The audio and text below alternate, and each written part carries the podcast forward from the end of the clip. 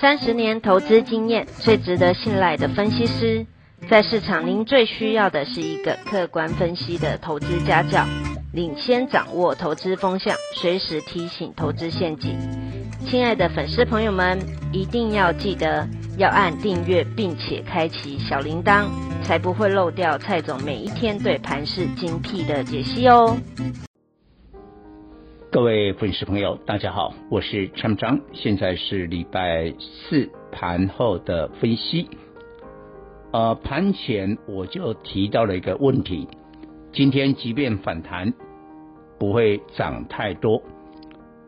盘中一度呢涨了一百三十九点，攻到了一万七千点之上，紧逼了季线的压力。这个季线很重要了，季线称为生死线。假如大盘这一次能成功的站稳基线，我觉得市场的信心会恢复。大家认为一六一六二不是短期的底部而已，会是一个中期的反弹。但是呢，虽然从一六一六二到今天盘中的盘中高点的万七呢，已经涨了八百多点，你有没有发现很奇怪的现象？大家还是观望。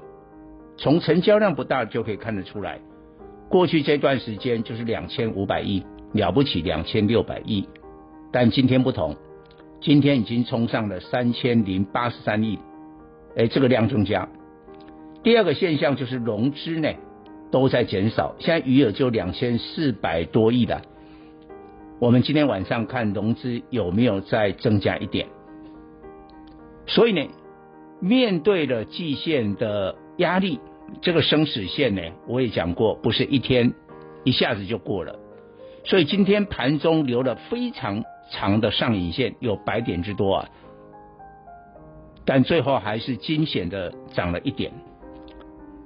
我觉得哈，可能啊，面对季线有一定的压力，但是只要我只定一个指标了，大盘的量假如能维持在三千亿以上，我觉得。季线是会过的，为什么我有这样的信心？你看一下嘛，你说保非常稳健的美国道琼，因为美国道琼指数就是三十档最稳的公司啊，涵盖的科技啦，尤其在银行啦、能源啦、工业的股票啦、民生的股票啦，它才已经创道琼已经创历史新高了，比价。投机一点的比特币也创了历史新高，所以道琼指数跟比特币创高，说明一件事情：全世界的钱太多了。那我问你，台湾的钱难道不多吗？很多啊，我们就缺这个信心嘛。好，那这个缺信心的时候，我要讲一个逻辑了。之前虽然涨了八百点，反弹了八百点。但是大家没有信心啊！你这个成交量就两千五百亿啊，那今天已经到三千亿，它说明一件事情：本来观望空手的人开始进场了。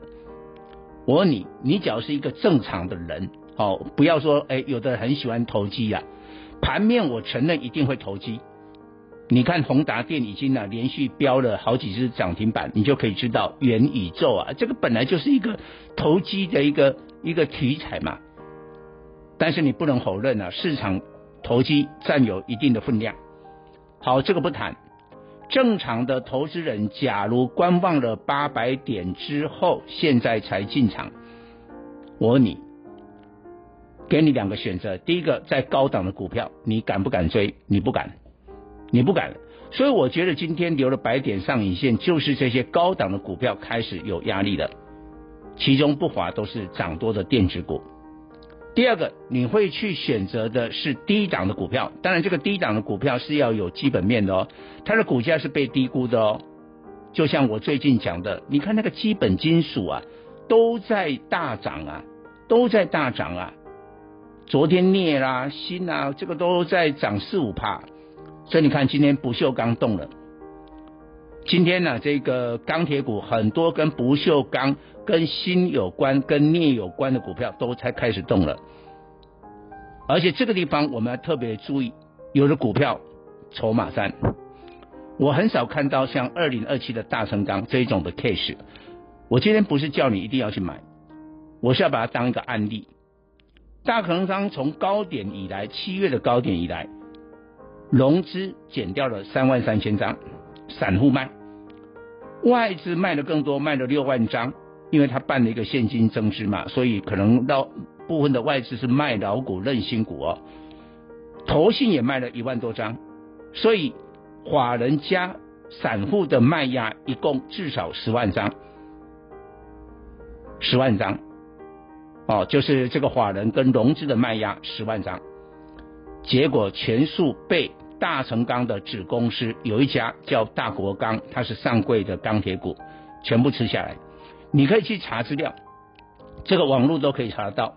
从九月底出手，天天买，一天有时候买了好几万张。我们估计呢，大国钢九月底到现在大概已经买了大成钢，就是他妈妈的股票哈。母公司的股票买了也是超过十万张，这不打紧哦，还决定用五十亿未来一年啊、当然它有一个股价的上限五十块，要再买十万张。目前大国钢跟它的子公司持有这个母公司的大成钢，大概是十七趴的股权，二十八万张。你看二十八万张，十七趴已经很多，他还要再买十万张，他看好未来。结论就是看好未来，像这种基本面的股票，股价在这边呢、已经沉寂了很久，像这种的股票，我觉得你开始可可以锁定了。以上报告。